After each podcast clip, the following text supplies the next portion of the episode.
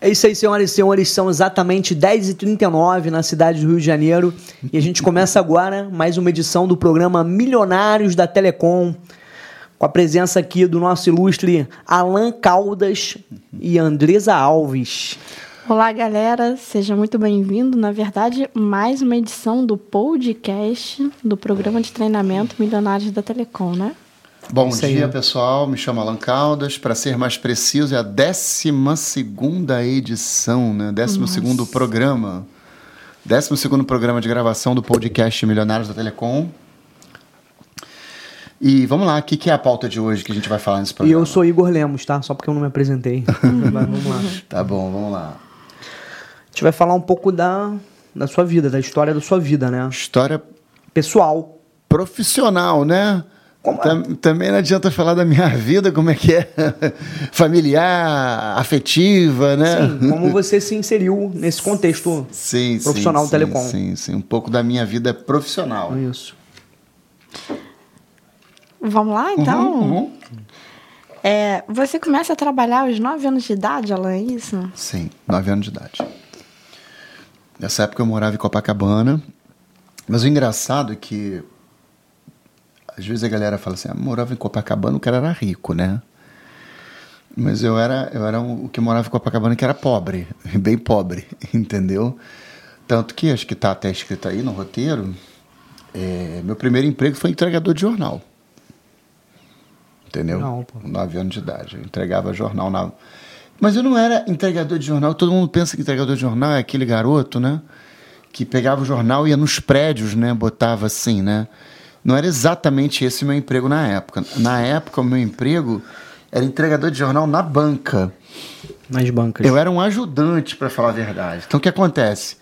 Eu, eu saía para trabalhar meia-noite, e aí eu ia num carro, né, junto com um rapaz lá que era responsável na época. Até tenho intimidade, tenho contato com esse rapaz ainda até hoje, é o Rui, né?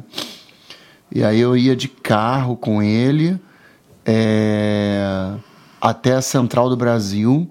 Aí lá é tipo uns centros de distribuição onde ele pegava vários fardos de jornais e aí a gente passava a madrugada toda entregando o jornal nas bancas de jornais na Zona Sul. A galera pensa que é mole, quando chega durante o dia, de manhã, 10 horas da manhã, o jornal tá lá na banca. Tá destruído, tá morto, né? Mas teve alguém que trabalhou a madrugada toda para aquele jornal tá ali, entendeu? Ah, sem dúvida. Você estudava? Estudava, por incrível que pareça. Eu estudava de manhã. Eu saía é, do. Eu trabalhava a madrugada inteira, ia direto pro colégio, e aí quando eu saía do colégio eu dormia. Direto, até acordar um pouquinho. Aí dormia, saía do colégio meio-dia e eh, dormia até, sei lá, seis da noite. Acordava já ia para trabalhar de novo.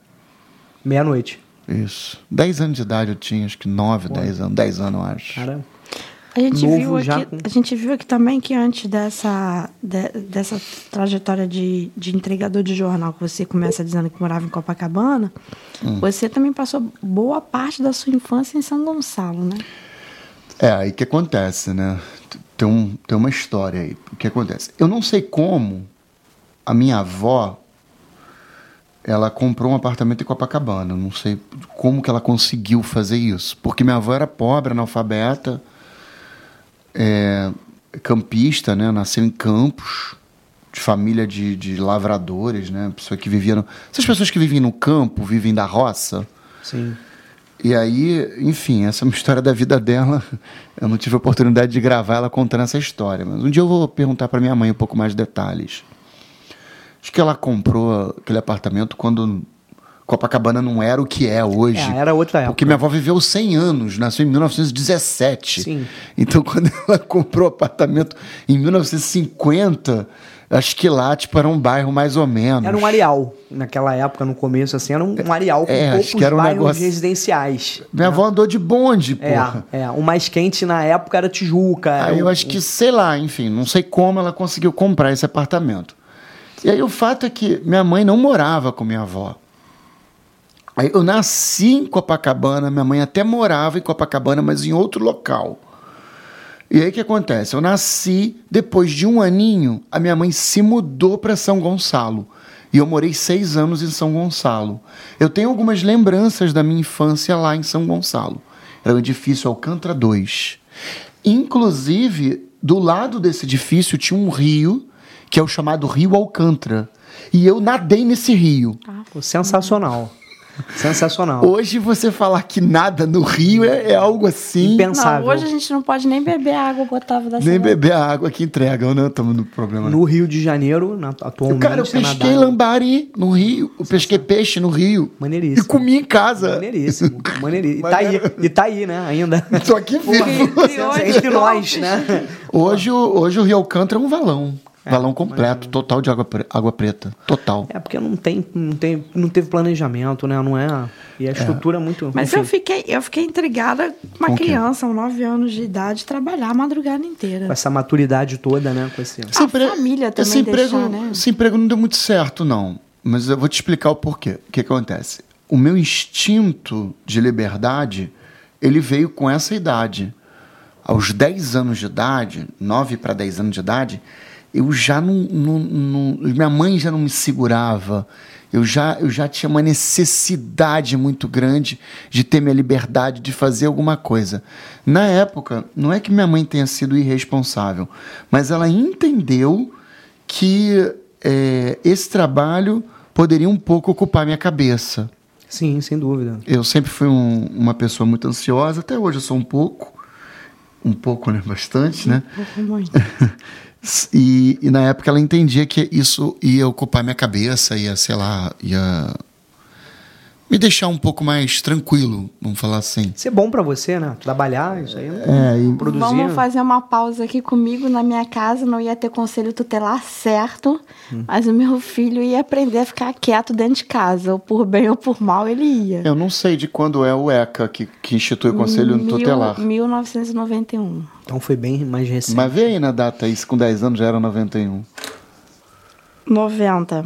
então o Conselho Tutelar veio um pouco depois, na minha época. Por um aninho aí. Na minha época ainda se batia em criança, que eu apanhei pra caramba do meu pai. Mas eu acho que inclusive faltou umas palmadas aí. Era permitido dar um sacode aí, né? Pra... Pô, eu tomei muita surra de pai e mãe, muita, Na muita. verdade, cinto, o ECA porra. é a Lei 8.069 de 90, né? Ah, tá. O Conselho Tutelar ele começa a ser implementado depois, mas o ECA é de 90. Então, Essa coisa tava começando Tava ainda. no- no- começando a galera. no- Esse bom, né? Esse É. politicamente correto aí. certamente, Esse... certamente já palpável aí de umas, uma situação de resposta de maus tratos, trabalho infantil, sim, né? sim, Gris? sim, sim. É, mas eu acho, eu acho bom esse lance de trabalhar cedo, tudo bem, tem que estudar, tem que, mas não tem um americano, molecada de 8, 9 aí, já vende limonada ali em frente. É, mas acho que ninguém hoje- condena, já tá no sangue, né? De Hoje trabalhar. essa questão de- do trabalho ele é um pouco mais organizado, né? Tem jovens aprendizes, É só- programas dentro de empresa, né? Só não pode dar abertura para exploração, essas coisas aí nessa questão, sim. É. Eu- Mas tirando isso, eu acho Não, mas muito eu- bom eu- trabalhar desde cedo. Eu hoje concordo com a legislação atual. Eu acho que criança não tem que trabalhar, não. Acho que tem Caramba. que ficar na escola o tempo todo, até a fase da adolescência. Quando chegar na adolescência, sim. O jovem aprende a dizer o quê? Com 16 anos? Começa? Com Pode 14 anos em já diante, pode começar. pode Aí essa idade. 14 eu ainda acho muito cedo, eu ainda acho que é criança. Criança, né? Aí Porque- você já está falando de adolescente, né? Passou de 12 anos. Passou já- de 12 anos, já, já é adolescente. Então o que acontece? Eu acho que criança tem que estar na escola. Entendeu? Não, principalmente. É, adolescente também acho que também tem que estar ocupando tempo com estudo, etc, etc.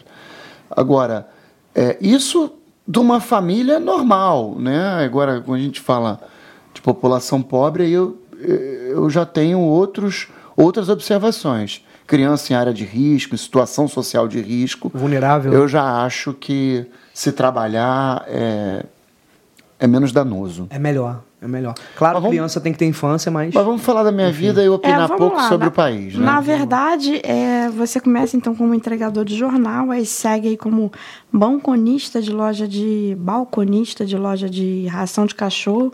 Isso é tudo muito aquele menino ávido por É. ter seu dinheirinho, Sim, né? sim. Menino ável por ter seu próprio dinheiro. Em que momento? E a família também querendo ocupar o meu instinto crescente de liberdade.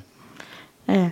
É, e, e aí, em algum momento, você está aqui, aula de informática. Deixa eu te explicar aqui o que é esse instinto crescente de liberdade. Eu era um garoto que, com 11 anos de idade, queria sair, sumir o dia inteiro, não falar para onde vai. Você tá entendendo? Eu queria, com 12 anos, sei lá, sair, ficar um dia fora, dois dias fora, voltar e não, não, não dizer para minha mãe onde eu fui, não dar satisfação. Você tá entendendo? E minha mãe extremamente preocupada, minha mãe é uma senhora que é, é deficiente física e também, coitada, teve a vida dedicada a criar dois filhos, sempre com muita tensão, muito tensa para ela essa situação. Então ela sempre tentou me colocar em trabalhos para que pudesse me ocupar e dar mais segurança para mim. Vamos fazer essa correção, entendeu? Porque é, eu não tive uma situação de mãe ausente. Sei que muita gente tem, tem essa, essa situação, mas não foi meu caso. Eu realmente fui criado só pela minha mãe. Eu morei algumas vezes com meu pai, entendeu? Mas minha mãe não foi ausente, minha mãe foi muito presente. Então, essas atuações onde eu sempre estive trabalhando foram situações em que minha mãe, compartilhado com meu pai, falou: não, vamos colocar ele para trabalhar porque trabalhar ele sossega. E realmente sosseguei, fazia bem para mim. E eu gostava. Sempre gostei de trabalhar, adorei. Para alimentar esse teu instinto de liberdade ali, né? Para alimentar, não dar alguma coisa para ele. É, é preocupar porque é mais aí, seguro, né? Criança. Trabalho tem hora para chegar, tem é, hora para sair, é. a pessoa volta cansada, cansada dorme. É, pra não, não tá entendendo? Não fica à toa. Na porta da adolescência, né? 10 para 11, 12 anos, não começar a aprontar, é melhor ficar, mas, né? Mas essa parte aí, que eu fui balconista da loja de ração, lembro muito bem. Existe, eu não sei se existe hoje em dia esse tipo de loja, né? Claro que existe. Existe? existe? Você acha que o pessoal compra ração de cachorro onde? É. Não, mas olha só. Uhum. Você mora no centro do Rio, né? Numa, numa capital. Uhum. Então, quem está nos assistindo vai entender como a loja de ração de cachorro é um pet shop. Também, mas tem loja especificamente. O meu não era pet shop, não. Era loja de produtos agropecuários. Mas ainda tem, sim. Não, isso não tem não. hoje em dia mais, não. Mas de ração especificamente? Não, com a de ração hoje em dia virou pet shop. Hoje em dia. Não, tem loja só de ração que não é um pet shop, porque um pet shop ele engloba, né? Você fazer banho, tosa, ou então, no nosso não tinha pet shop de dar banho no cachorro. É. A gente vacinava o cachorro. Hoje em dia não se vacina cachorro em pet shop. Se isso acontece, é crime, é errado. É, Tem que ser um veterinário. É. Mas na época se vacinava o cachorro lá na, na loja de ração e eu vacinei vários cachorros lá. É mesmo? Maria morreu com você, meu irmão, sempre. Não vacinei só cachorro, não, vacinei porco também. Legal, legal. Várias vezes. Coitado dos porcos. E aí, filho, lá filho nessa... de veterinário, né? é, meu pai era veterinário, que ele, me, ele que me arrumou esse emprego. E lá na época. É, como é que é? Lá na época. É, lembro bem, foi em São Gonçalo que eu trabalhei, num lugar chamado Santa Luzia. Hoje em dia virou uma área do tráfico de drogas, nem a polícia entra. Entendi. Engraçado que já foi um lugar super tranquilo entrava, sair a hora que quisesse, tinha pouca violência. Hoje em dia tem barreira do tráfico lá. Entendi. Como pode, né? É, é mas aí a sua vida dá uma guinada aí desses, desses empregos excêntricos, né? Entregador de jornal, balconista de loja de ração de é, cachorro. Do, emprego do expediente, né, Andrés? Assim. Mas tudo bem, vai lá. Uhum. Para uma, uma área mais, mais técnica, né? Pega uma pegada. Em que momento é, mas olha só, eu não sei se está aí do lado, tem os locais que eu morei. Você vê que os locais que eu morei pulam. Claro que pulam. Uhum. Então o que acontece? Eu trabalhei na loja de cachorro, na loja de produtos agropecuários. eu morava em São Gonçalo. Aí o que, que acontece? É, em algum determinado momento lá, eu não lembro exatamente quando, eu pum, me mudo para Campos, depois me mudo, eu sei que fui parar em Copacabana de novo num apartamento alugado que minha mãe morava lá. Eu já morei em tantas casas que nem me lembro mais. Não, nessa cidade eu já tinha morado pelo menos em cinco. Se você reparar aí, parece como é que é, que tem um instinto cigano em mim, não sei eu como. Eu ia falar isso, mas eu fiquei, resolvi ficar quieto. Eu não sei. Isso porque você não cita que São Francisco está Tabapuana, né? Não, ainda teve a época que eu morei em São Francisco Tabapuana e trabalhei lá também. Acho que aí não tá, não. Não tá, não. Eu trabalhei lá cuidando de boi. Eu pensei que era de pombo. Sério? Lá teve uma época que eu criei pomba, não foi trabalho. Um- Mas eu morava em Campos. São Francisco da Bapuana é outra parada. Eu morava em Campos, entendeu? Mas o que eu quero entender é assim, tem, um, tem um, um linear na sua vida, né? Tá. Dessa, de- desse momento da criança que ela quer gerar sua renda, né? Porque, assim, é, na, nossa, na nossa faixa, de etária, é, faixa etária de idade, é muito difícil as crianças da nossa época terem esse instinto de querer ter, ter seu dinheiro próprio. Perfeito. Eu tô aqui brincando e etc e tal, mas eu já tinha esse instinto meu de querer o dinheiro próprio, né? Então eu pegava revistas para vender. Eu fui aos 12 anos de idade tomar conta de uma padaria. É, Só que eu queria entender assim, essas coisas que a gente vai por, por comodismo, por estar mais acessível, a gente pegar, trabalhar, né? Essas coisas assim, Eu, eu lembrei, de jornal. eu lembrei de um, outro, de um outro trabalho que eu tive Ah. também. Lá em Copacabana, tu lembra do Marcel? Sei, lembro, lembro, O- não. o Marcel tu conhece, que é o meu Marcel, amigo. Então, lá em Copacabana, eu e o Marcel, a gente catava gibi usado nas, nas escadas dos prédios, porque os moradores tinham, tinham o hábito de comprar o gibizinho para criançada e depois jogava fora no, no lixo. Aí eu catava o lixo, eu abria o lixo, catava os gibis, e aí a gente montava uma banquinha de gibi usado em Copacabana. E vendia. E vendia. Conseguiam vender até o tapete que pegaram do Ah, te lixo. contei essa história. É porque a gente achou um tapete no lixo. A gente achou um tapete no lixo, era um tapete grande. Que eles montaram. Eu vou te falar de onde eu peguei esse tapete. Tem um restaurante japonês na Ministro Viveiro de Carro chamado Tem Azumi. Azumi. Que não põe um centavo nesse programa aqui, mas. mas ah, Aí o que, que acontece? Esse restaurante, quando fez a reforma dele, construiu ele, sobrou um tapete. E eles jogaram o tapete no lixo. E eu vi aquele tapetão, eu falei, caraca, o tapete é ideal para me vender o gibi. Aí eu fui lá, catei o tapete, recortei a parte que estava meio que mal feita. Não era tapete, era um carpete grosso, desse grosso. E aí eu estiquei o, o, o carpete, na, na época a gente botava na calçada, e botei o gibizinho. Aí passou uma coroa, e a coroa ficou olhando e tal. Aí eu, e aí, minha tia, vamos levar um gibi? Pô, quer um, quer dois, vou fazer promoção pra senhora, não sei o quê.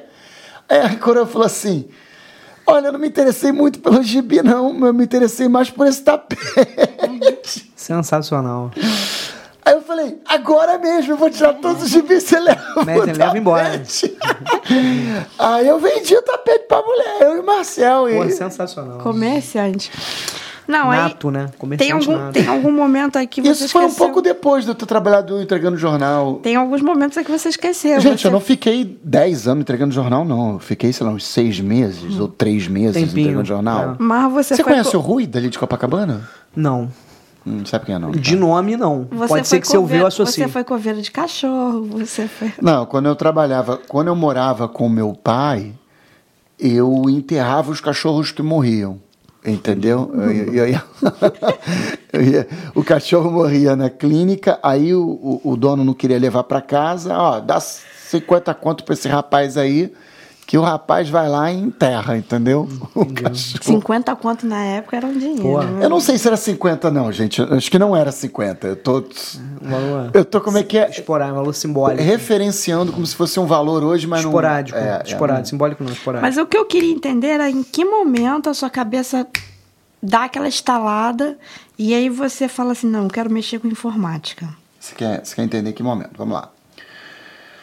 A minha mãe, ela sempre foi muito tecnológica. Minha mãe sempre adorou tecnologia. Minha mãe é uma coroa muito moderna. E hoje eu consigo compreender isso. Minha mãe é muito moderna porque o meu avô era muito moderno. Tanto é que o meu avô era técnico de eletrônica autodidata, sem curso. É aquele cara que abria a televisão enorme e consertava a TV com válvula. Meu avô montou salas de cinema no Brasil inteiro. Belíssimo. Então tem um DNA aí técnico nessa história. E minha mãe, sempre antenada com coisas novas, tanto é que quando veio o advento do videocassete, ela quis ter um videocassete, foi uma das primeiras a comprar. O primeiro videocassete que ela comprou foi usado, de uma aeromoça que trouxe de, dos Estados Unidos, usou um pouco, não queria mais. Então minha mãe sempre teve um viés tecnológico. Por que minha mãe nasceu com, essa, com, com, com tecnologia? É que a tecnologia da época deles era outra, né? Hoje em dia a tecnologia é um IoT, né? É Wi-Fi, né? Sim. Mas a minha mãe sempre foi muito tecnológica. Num determinado momento, quando veio o advento dos PCs, todo mundo passou a ter computador em casa, a minha mãe comprou um computador, que foi o primeiro computador nosso, era um 486 DX466. Perfeito, eu lembro. Você lembra? Você tem essa idade? Claro, claro. Eu E- não lembro dessa sigla toda, não. É porque você é um pouco mais nova Tinha que um a gente. 486 DX266. Você é da época tinha, do Pentium. Começo, tinha um Eu, 386. eu, eu sou muito burra nesses negócios, né? Em casa tinha um computador, mas eu não sei dizer pra você. Era o modelo, 486 era um modelo É. de um computador, que era um PC de mesa, entendeu? Com a torre, com vídeo, com teclado, né? Mouse, e assim vai. Isso aí. Mas deixa eu falar mais que o pessoal, o pessoal anda reclamando nos Eu vídeos sei. que como é que, que vocês Das interrupções. interrompem muito. É, tudo bem. Aí vamos falar, vamos lá. Aí o que acontece? Minha mãe tinha um viés muito tecnológico e ela comprou o computador. Tanto é que o computador foi caríssimo. Ela comprou em 24, parcelado em 24 vezes. Mas ela sempre que, ela sempre adorou tecnologia, sempre. E aí ela comprou o computador, a gente foi lá, a gente não sabia nem instalar. A gente contratou uma pessoa para instalar. Eu até lembro do nome do cara que instalou, o apelido dele era Pé na Cova. Amigo do meu irmão. Chegou a dar defeito uma vez, eu contratei ele para consertar o defeito. Hoje é algo inimaginável fazer uma coisa dessa, alguém consertar o computador, É, né? O anos tem, com técnico de informática. Aí o que, que Manda embora, aconteceu? A minha mãe comprou o computador e ela viu que o computador era uma coisa difícil. Ela, pô, Alan, como é que é? Eu, pô, mãe, tem a tela preta aqui. Eu... Aí minha mãe, pô, esse negócio é complicado. Aí a minha mãe comprou um curso lá em Copacabana. Um curso de MS DOS. Porque o computador vinha com uma tela preta, tu tinha que Que era aprender. o MS-DOS. Era um Isso. sistema operacional à época. Aí a minha mãe falou assim: meu filho, eu comprei o curso pra mim, mas eu não vou fazer o curso, não. Vai você lá. E faz o curso, depois tu me ensina. Aí eu fiz o curso de MS-DOS. Foi meu primeiro curso de informática.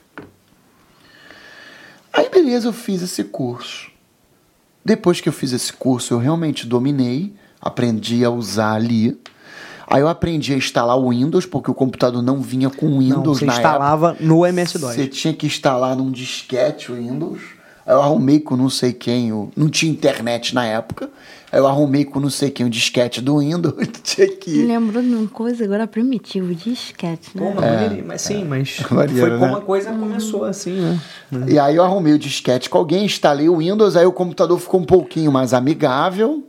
Tinha o paintbrush, Perfeito. Fazia aqueles desenhozinhos toscos. tinha o né? notepad, aí que acontece.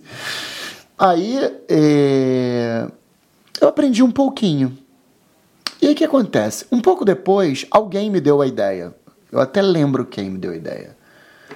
Uma pessoa pegou e me deu a ideia. Alan, por que você não dá aula de informática? E quem me deu essa ideia era uma pessoa mais velha. Eu tinha assim uns 14, eu tinha 13 para 14 nessa época. Eu tinha uns 14 anos. 14, exato. E aí uma pessoa mais velha falou assim: "Olha, Alan, quando eu era jovem, quando eu era jovem, eu dava aula de matemática e física para ganhar um dinheiro extra. Só que hoje em dia, a tua época aí é negócio de computador, por que, que você não dá aula de computador? Aí eu falei, pô, sabe que você deu uma boa ideia? Aí eu comecei a comentar com, os amigos. Cheguei a fazer um cartãozinho de visita e tudo, dou aula de informática, dou aula de informática. E arrumei aluno. Legal. Cara, aí depois foi embora. Aí, aí, eu, aí eu não parei. Dei aula, dei aula, dei aula, dei aula, dei aula, dei aula, dei, um monte de aula. Entendeu? É porque na época era uma nova linguagem se iniciando, né? De uma ferramenta Sim, indispensável sim, sim. hoje em dia. Tinha né? muita gente que comprava computador. Na época não tinha muito esse advento da- do, anúncio na televisão. Até tinha, mas era caro. Não precisava, né? Aí que não tinha anunciando o computador na Mas TV. não precisava. Aí eles anunciavam a venda de computador em jornal. Sim. Aí é. muita gente comprava o computador não sabia mexer. Aí eu ia lá e dava aula do MS-DOS. Entendi. É, quero Isso é até hoje, tá? DIR, Maica DIR, MK DIR. install, install.exe, que é executar um arquivo para instalar. É isso aí. É, tu eu sabe também? Tu fez aula Eu fiz, disso? eu também dei umas aulinhas aí. Tu Eu deu ensaiei- aula ou fez o curso? Não, fiz curso, não aprendi sozinho. Aprendi com um amigo assim. E, pô, como era uma coisa muito simples na época, muito menos mais Tu- simples. tu é eu, velho, hein, Eu Igor? ensaiei, eu tô com 38, né, cara? E já pode dizer que naquela época isso te encantou a, a tecnologia? Você, naquele momento, você entendeu Muito. que esse era um caminho. Na época era um mundo novo. Já era um muito. caminho sem volta. A sensação que dá é que eu mergulhei no computador naquela época. eu tô até hoje mergulhado era, era nele. um mundo novo. Só que eu não. Eu tô até hoje mergulhado nele. Eu só dei um timão. Meu negócio sempre foi aquilo. Sempre foi. É, isso é a sua vocação, não. Eu Isso é- adorei essa é- aquilo. é- essa, você tem essa veia, né? Pra isso. Totalmente. Eu adorei informática. de adorei. tecnologia, de. E daí você foi traçando uma carreira. Bom, aí daí tinha na época a faculdade Estácio de Sá. É 90 e que que tá aí? Do curso de programação? É. 96. Então, 95 mais ou menos, até lembro, 95, eu fazia remo na lagoa. Eu remava na lagoa. Remava no Botafogo. Remava todo dia, era, pô. Atleta. Atleta. Sim, mas pra. É, pra fazer o dever de casa ali. Também né? no Botafogo, né, gente? Fazer o dever de casa ali, né? Cuidar da carcaça. Bom, aí na época eu remava no Botafogo. E a Estácio tinha uns cursos livres. Uns cursos livres. Esses cursos livres, você ia lá e escolhia o curso livre que você queria. E eu tinha 15 anos de idade, e o curso era livre, qualquer um podia fazer o curso. Curso de férias, perdão, curso de férias. Eu acho que tem até hoje isso, não tem? Tem, tem. Dia curso é tudo online. né? Cursinhos eletivos, é, uns cursinhos aí. Mas na época tinha um curso fisicamente É, lá. devia- E aí eu me inscrevi num curso de programação em Clipper. Era uma linguagem de desenvolvimento. Programação, desenvolvimento de software. E eu fiz o curso de Clipper, me encantei pelo Clipper. E eu adorei, só que eu não tinha os fundamentos Entendi. de programação. Aí eu fiz um outro curso também. Cara, eu nas férias, na, todas as férias da Estácio, que era janeiro, julho, eu me inscrevi em três, quatro cursos. E aí o que, que eu fiz? É, eu também fiz um curso de algoritmo estruturado. O curso de algoritmo estruturado foi o curso que abriu a minha cabeça, abriu minha mente. Porque o curso de algoritmo estruturado, ele ensina a pessoa a programar. Todo programador, ele vem do algoritmo estruturado. Não importa a linguagem que você vai usar. Depois você pode usar Clipper, ou dizer, hoje em dia não existe Clipper, né? É Java, é, é Java, C Sharp, Angular, .NET, você tá entendendo? Mas na época a linguagem que A base dessa a linguagem que eu estudei era C, eu fiz um curso de programação em C. Língua C, né? O pessoal chamava. Linguagem C. É, sim. C, fiz um curso de C++, não existia Java na época. C, eu fiz o curso de C, fiz o curso de C++, que já era o que ia anteceder o Java, e fiz um curso de Clipper, além do curso de algoritmo estruturado. Então fiz vários cursos. Eu adorei estudar tecnologia. Isso é a melhor coisa que existe, né? Eu adorei estudar tecnologia. E o interessante é que tudo isso eu tinha o quê? 15 anos? Ou 14? Não, 14. Tudo isso eu tinha 14. Eu fiz um outro curso, até muito bem lembrado. Todos esses cursos livres que eu fazia, olha só, tamanha a minha. Não sei se inteligência ou. Sim. Inteligência. Precoce, mas eu. eu- Inteligência, vocação, vocação pre- predisposição. Mas vocação precoce. Eu, com 14 anos, fiz seis cursos, cinco ou seis cursos de programação que eram matérias de uma faculdade de alguém que que tinha 22 anos. coisa. Sim, perfeito. De nível universitário. Tanto é que eu fiz, ó, algoritmo estruturado. Agora eu tô lembrando bem, porque já não é mais tão infância. Eu já era adolescentezinho. 14 anos de idade eu fiz algoritmo estruturado. Eu fiz linguagem C, C++. Eu fiz um curso que mudou minha vida. Um curso que mudou minha vida, que é uma matéria de uma faculdade. Modelagem de dados.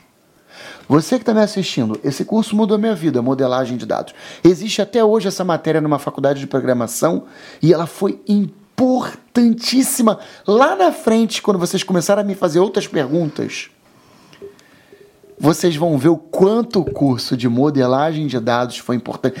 É importante até hoje na minha vida esse curso. Um curso que eu fiz de dois meses Foi a base principal de toda a sua formação, assim. Vou explicar para quem está nos assistindo, talvez não saiba o que é, se você está me assistindo e você é muito novo, por que, que esse curso mudou minha vida.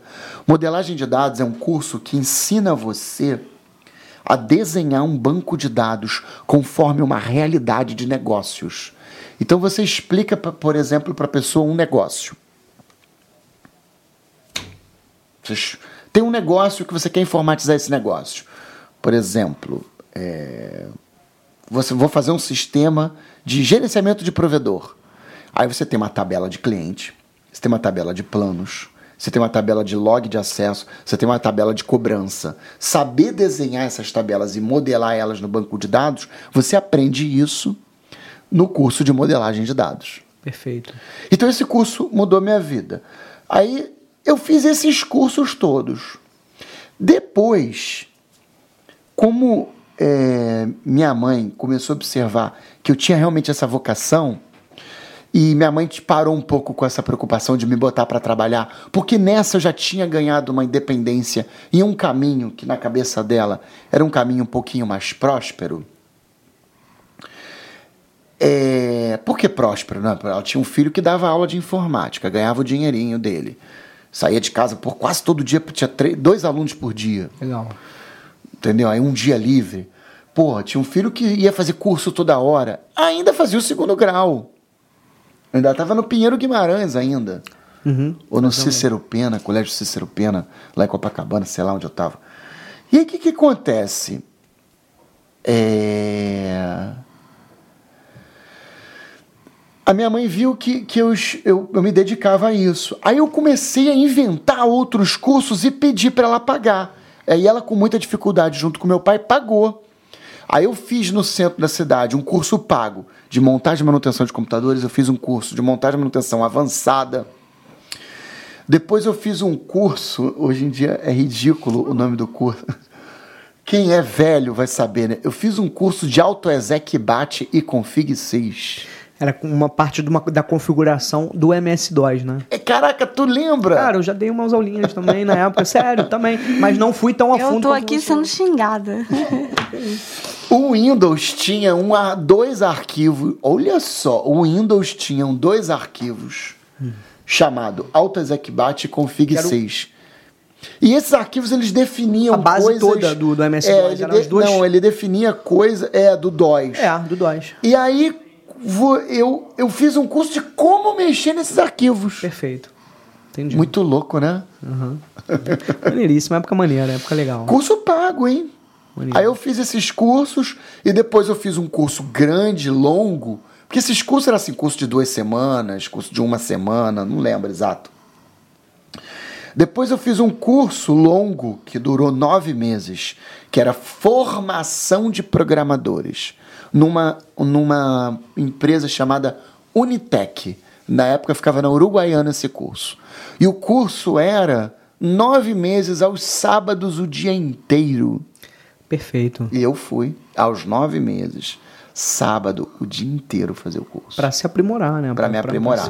E aí nele eu fiz de novo o curso de algoritmo estruturado depois fiz de novo modelagem de banco de dados. Aí teve introdução a redes de computadores. Primeira vez que eu vi rede de computadores foi nesse curso.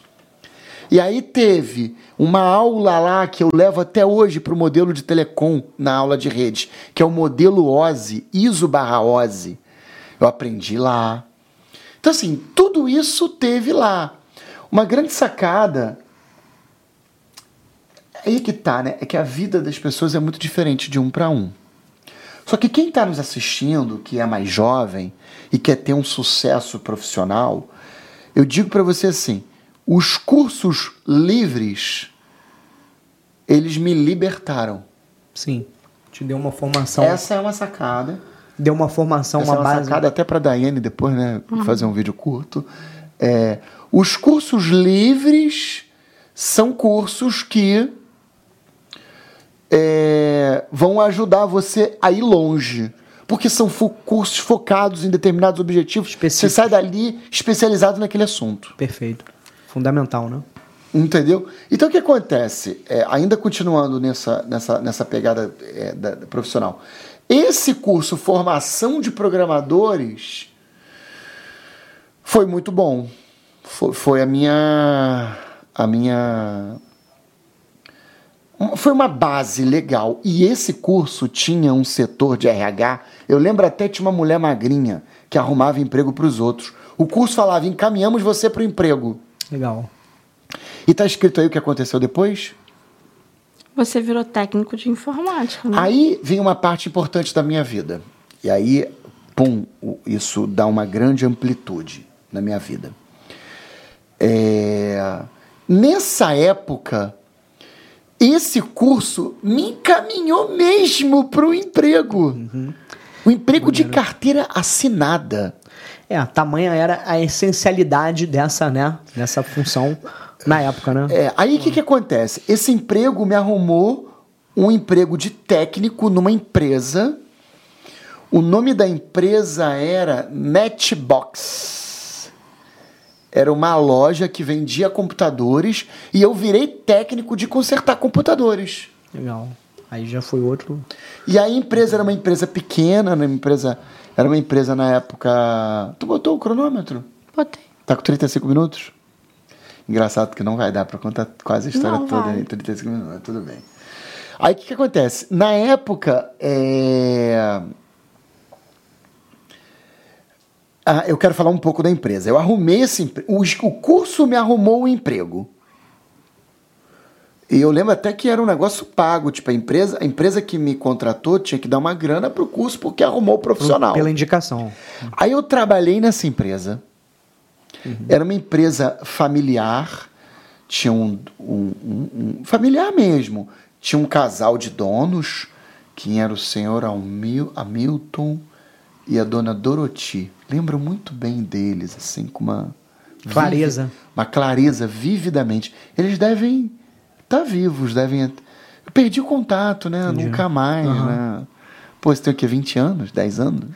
É por aí. 97 atrás? É, é, mais ou menos. 2000, pô, 2007, mais de 15 anos, né? E aí o que acontece? Era esse casal de donos e tinha a filha que era a Jussara. Uhum. E aí ela tocava a empresa. Ela era, ela era tipo a gerentona e tal da parada. E eles vendiam computadores. E dava assistência técnica também para os clientes. E aí eu, eu, nesse emprego, rodei o Rio de Janeiro inteiro consertando computadores. E eu tinha. Que idade? 15 anos. 16 anos de 16. idade. 16 anos de idade. Eu tinha Técnico de informática, 16 anos. Com 16 anos de idade, eu tinha um emprego de carteira assinada. Legal. Aí, cara, sabe o que, que rolou? No meio desse. Eu fiquei nesse emprego um ano e pouco. No meio desse emprego, eu arrumei um outro emprego melhor. Eu sempre fui muito ansioso, queria muito trabalhar, queria muito ganhar dinheiro. Eu arrumei um outro emprego melhor na faculdade faixa para ser técnico da na faculdade faixa para ser técnico da faculdade. Uhum.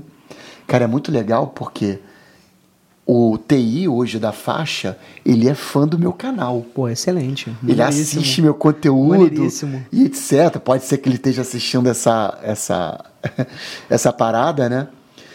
E um abraço, Reginaldo. Gosto muito de você também, um amigo do coração, e você tá sumido.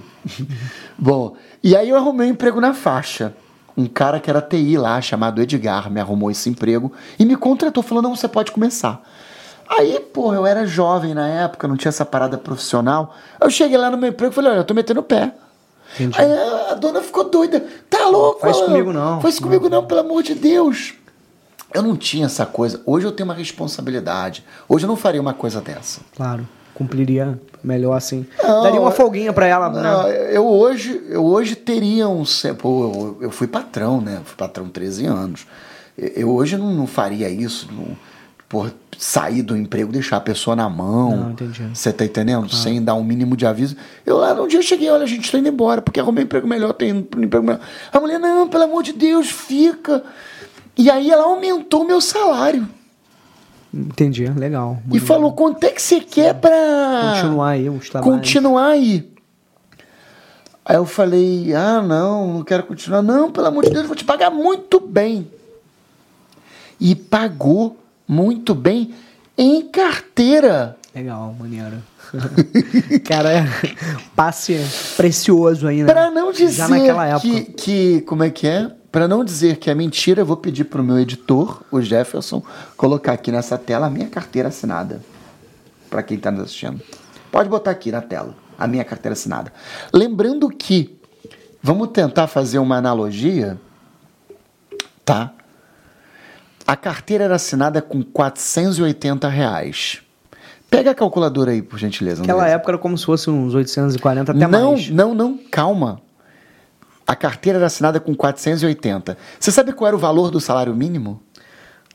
Cento- 180 cento- reais. Eu Eu lembro, imaginar que eu lembro exatamente o valor do salário mínimo. O salário mínimo era 180 180 reais. Di- Divide 480 por 180, dá quantos salários? quase dois e meio. Dois salários e meio. Agora você multiplica desse, esse número que deu 2,5 vezes 1.040, que é o atual salário mínimo.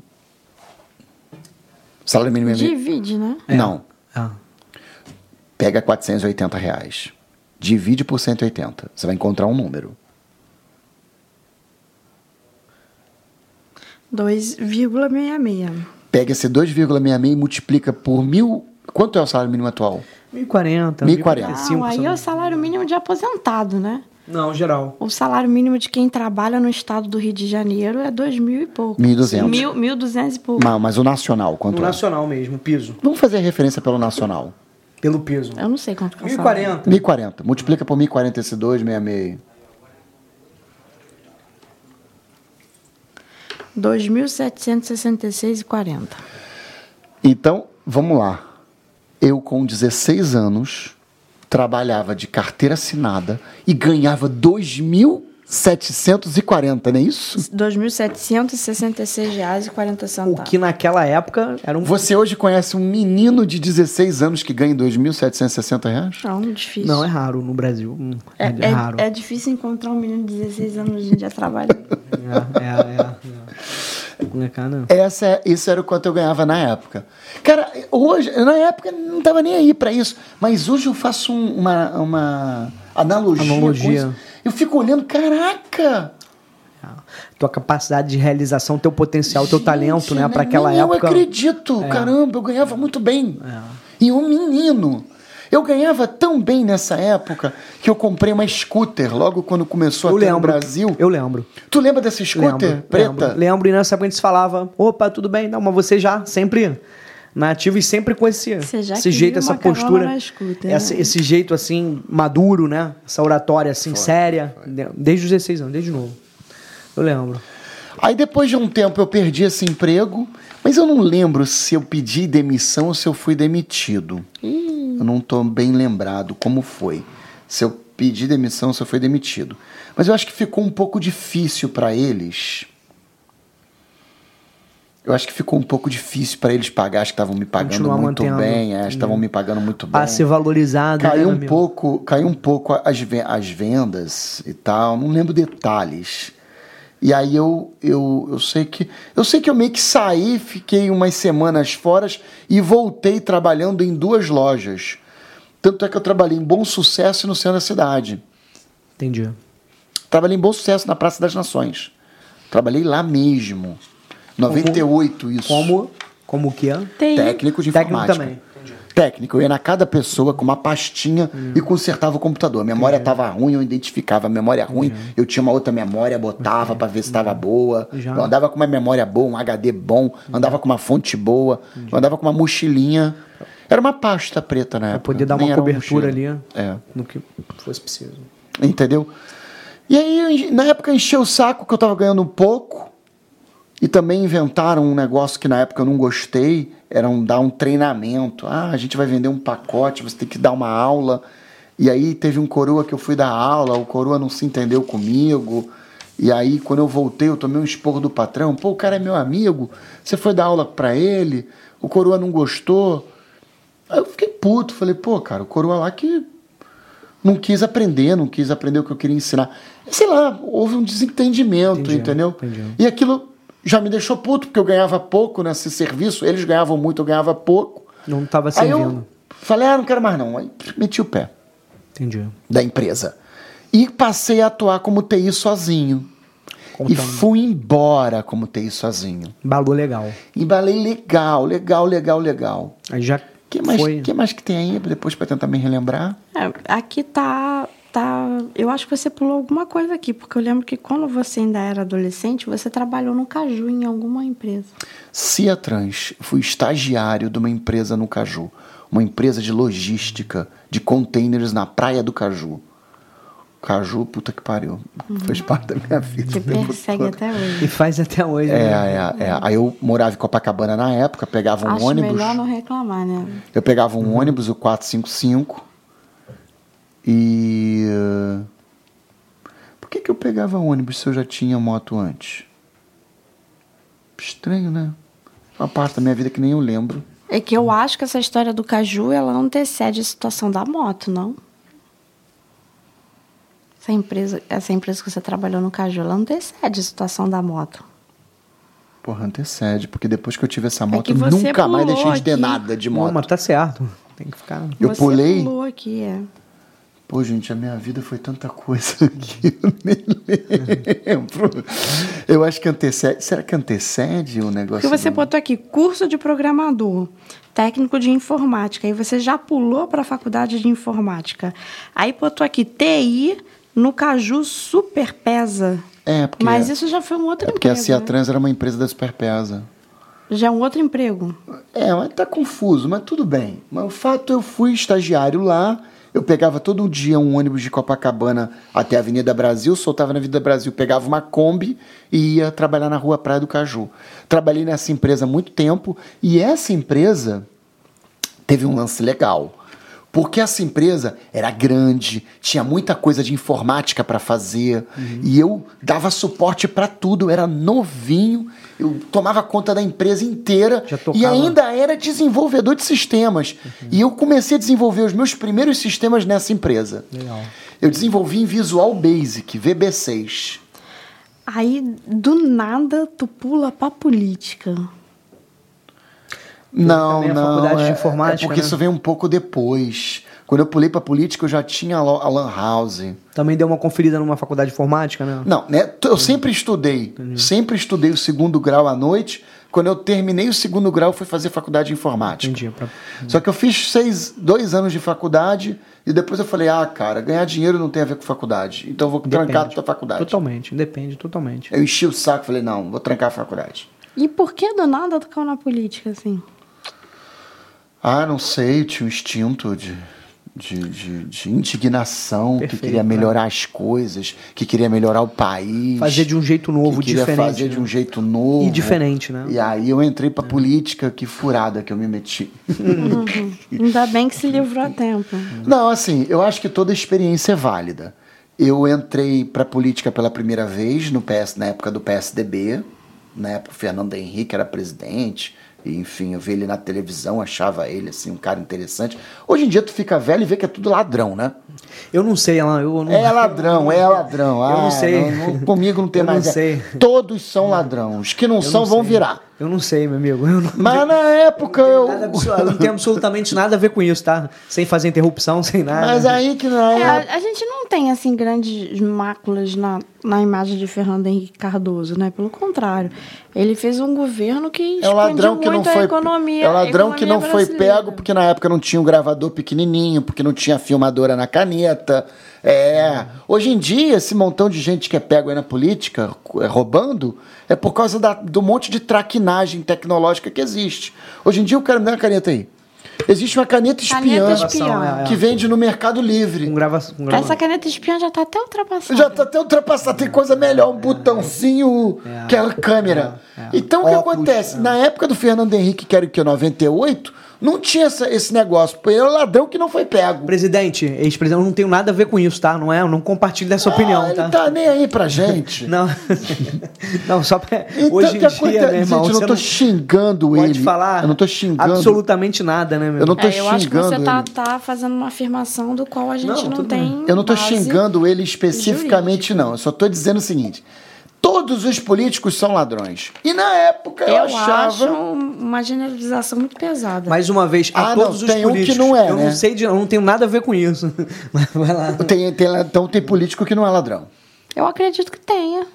Tem? Eu Acredita? acredito que tem. Pessoal, Os que não são ladrão são, sabe o quê? Prevaricadores.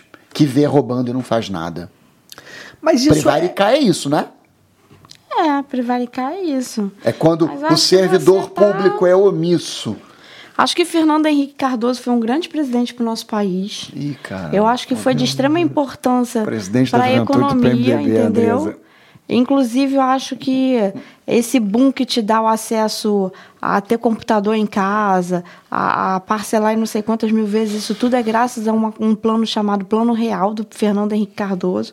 E eu acho que a gente não pode querer ser injusto, não, entendeu? Tá bom. tudo bem, mas Mas deixa eu contar a minha história da minha vida, porque o programa é meu, né? claro, Ah, sim. por favor. Aí o que, que acontece? É, nessa época eu entrei para política. E eu entrei atraído pelo PSDB. E aí eu me filiei ao PSDB, passei a participar das reuniões, bababá, bababá, bababá, bababá, babá, virei presidente da juventude do PSDB. E nessa época eu passei a conhecer muito política. E eu também fiz os cursos, porque lá tinha uma fundação que não é da, do, PM do PSDB, mas era uma outra fundação. Fundação Cândido Mendes. Não. Não é? Teotônio Vilela. Teotônio Vilela.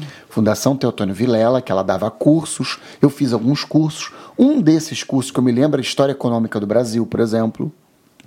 Eu estudei sobre a história econômica do Brasil. Excelente base, excelente. É uma parada legal. Lá eu fiz um curso de formação política, que é o LAP, Laboratório de Aprendizagem Política, onde eu aprendi tudo sobre política. Eu já sabia um pouco, mas aprendi mais profundamente. excelente. Câmara, bicameral, sabe? Presidencialismo, parlamentarismo. Tudo isso eu aprendi. Então, assim, eu aprofundei o meu senso cívico na política. Infelizmente, você não tem condições de mudar, de modificar as coisas, mas eu aprofundei lá. Essa foi uma época. Adquirir o conhecimento de causa, né? pra- E na época eu me envolvi num trabalho de uma instituição chamada. E esse é um trabalho profissional, tá? Eu tinha vinte e poucos anos, é o chamado IBPJ Instituto Brasileiro de Pesquisas Públicas de Juventude.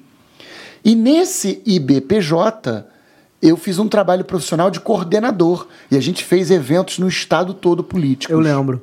Tu lembra? Lembro quando você estava no partido. Isso. E engajado, né? Engajado, né? Engajado. Nessa causa aí. Gente, é. que mais que tem aí de Bate- roteiro? Nós batemos 52 minutos e ainda teria muita coisa aqui, que é um momento onde você volta ao Caju para Lan House. Eu queria dar uma sugestão. Vamos, vamos concluir esse e aí a gente já começa essa guinada da Lan House pro provedor via rádio. O problema é que tem ainda. Ah. é, Vamos bater mais 10 minutos. Vamos, vamos levar o programa até uma hora. Porque, é, para fechar, porque aí depois daí começa o provedor. Ah, Eu achava que a gente devia começar o provedor em outro, em outro tema, não? Nem dá para falar de novo sobre o provedor, porque é bem mais longo. E acho que talvez a história que todo mundo queira ouvir, né? A do É. provedor, né? Mas aí a gente deixa aquele gostinho do... De quero mais. Como é que é? A, Vinda Bra- a Carminha na Vida Brasil. Oi, oi, oi, né? Tá, Congelou. então, mais cinco minutos. Deixa eu só explicar uma parada. Eu, quando TI, consegui diversos clientes. E como eu era programador, eu conseguia convencer os clientes a desenvolver sistemas. E eu, como programador, desenvolvi sistema para empresas interessantes. Patrimóvel, Carvalhão, Superpesa, Interportos. Eu desenvolvi um sistema de gestão de containers muito bacana, muito bom, no Caju. E aí eu trabalhei numa empresa chamada Porto Novo, no Caju. É, foi muito interessante esse trabalho no Caju. E aí o que acontece? Nessa época que eu trabalhava nessas empresas, essas empresas tinham necessidade de instalar a internet. E aí, na época, eu colocava um modem externo com um computador gerenciando o modem. Era a forma como a gente utilizava a internet na época. O modem conectava na linha de escada e aí eu instalava um servidor de e-mail temporário. O, o computador mandava e-mail para o servidor e o servidor ficava tentando mandar o e-mail. Tanto é que eu tenho até a história de um cara chamado Abud. Era muito interessante esse cara. Eu instalei esse sistema. Deixa eu contar essa história, peraí, bem legal essa. Eu instalei esse sistema lá, na época era um sistema de e-mail chamado Mercury. Era bem bacana. Era um sistema levinho que funcionava no Windows. E você via fisicamente. Aí o que acontece? O computador mandava o e-mail para esse computador e esse computador mandava o e-mail para a internet. E aí o que acontece? O coroa escrevia o e-mail e clicava. Ele clicava e se arrependia de ter mandado o e-mail do que escreveu. Aí ele, Alan, vai lá correndo, desliga o servidor pro Pô, ainda dava tempo aí de, tempo. de abortar, né? Ainda hoje em Pô, dia. hoje já era. Hoje em dia não tem Ó, como, tá né? Um sopro, né? Mas, mas ele era um coroão gordão, que ele não levantava muito. E aí, cara, esse coroa me deu várias oportunidades profissionais. E aí, ele, ele era muitas vezes, muitas. Alan, eu me arrependi de ter mandado e-mail, vai lá, desliga o servidor. Eu levantava correndo, tirava o modem da tomada. Dava- dava pra salvar. Aí ele, olha aí, eu, não, não foi enviado ainda não. Ele, ai, graças a Deus, deleta aí. Ele deletava, ele ia lá e reescrevia o e-mail. Dava pra salvar, né? De vez em quando tem essa vontade, né? Já. Porra, de vez em quando. O nome da empresa era Ocean Wheels. Nem existe mais. Ela vendia frete marítimo, espaço no navio. Vendia espaço no navio. E Belíssimo. tinha o Abud e o Arno, que eram meus clientes na época. Eles existem até hoje, estão mais coroas, né? Mas existem, todos os dois. Legal. Bom, e aí eu era TI nessas várias empresas, desenvolvi sistemas, eu era já um programador experiente, desenvolvi sistemas web, programava, programava em ASP. Gente, hoje eu sou programador ainda, tá? Programa em ASP, programo microcontroladores de eletrônica, me formei técnico de eletrônica, me formei técnico em telecomunicações. Uma sumidade, Estou... né, amor? Não, isso não é Não, é, é, pra mim, é. eu considero pelo. Inventa, inventa cada geringonça. É porque, Não, é porque é um cara que tem conhecimento de causa no é porque no assunto. meu né? setor tem aqueles caras com aquelas carreiras formais, né? Que é engenheiro, pós-graduado em engenharia, fez a faculdade Santa Rita de Sapucaí, né? Mas você é um cara extremamente operacional, né? Então o que acontece? Eu sou autodidata. Au- Autodidata não- e operacional. Você resolve. Sim. De tudo que eu já vi, assim, de, né? É o mão. Profissionalmente, você é um cara que resolve. Eu meto a mão entendeu? faço. Entendeu? Eu acho que aqui a gente pode encerrar pro podcast E aí a não gente, ficar longo. a gente inicia um outro contando aí. Aí, em outro momento, a gente inicia outro para fazer essa outra pegada e continuar o resto da história toda. Isso aí. Muito obrigada. Obrigado aí Muito pela audiência obrigado. de vocês. Um abraço. Se você gostou, se você foi até aqui 50 minutos de vídeo e gostou do vídeo, dê um like e se inscreva no canal. Um abraço. Aí assista também nas plataformas digitais, né? Plataformas digitais, Spotify, você pode ouvir isso no Spotify. YouTube, YouTube, Instagram. iTunes, Deezer, é, Ucast. Um abraço, até logo.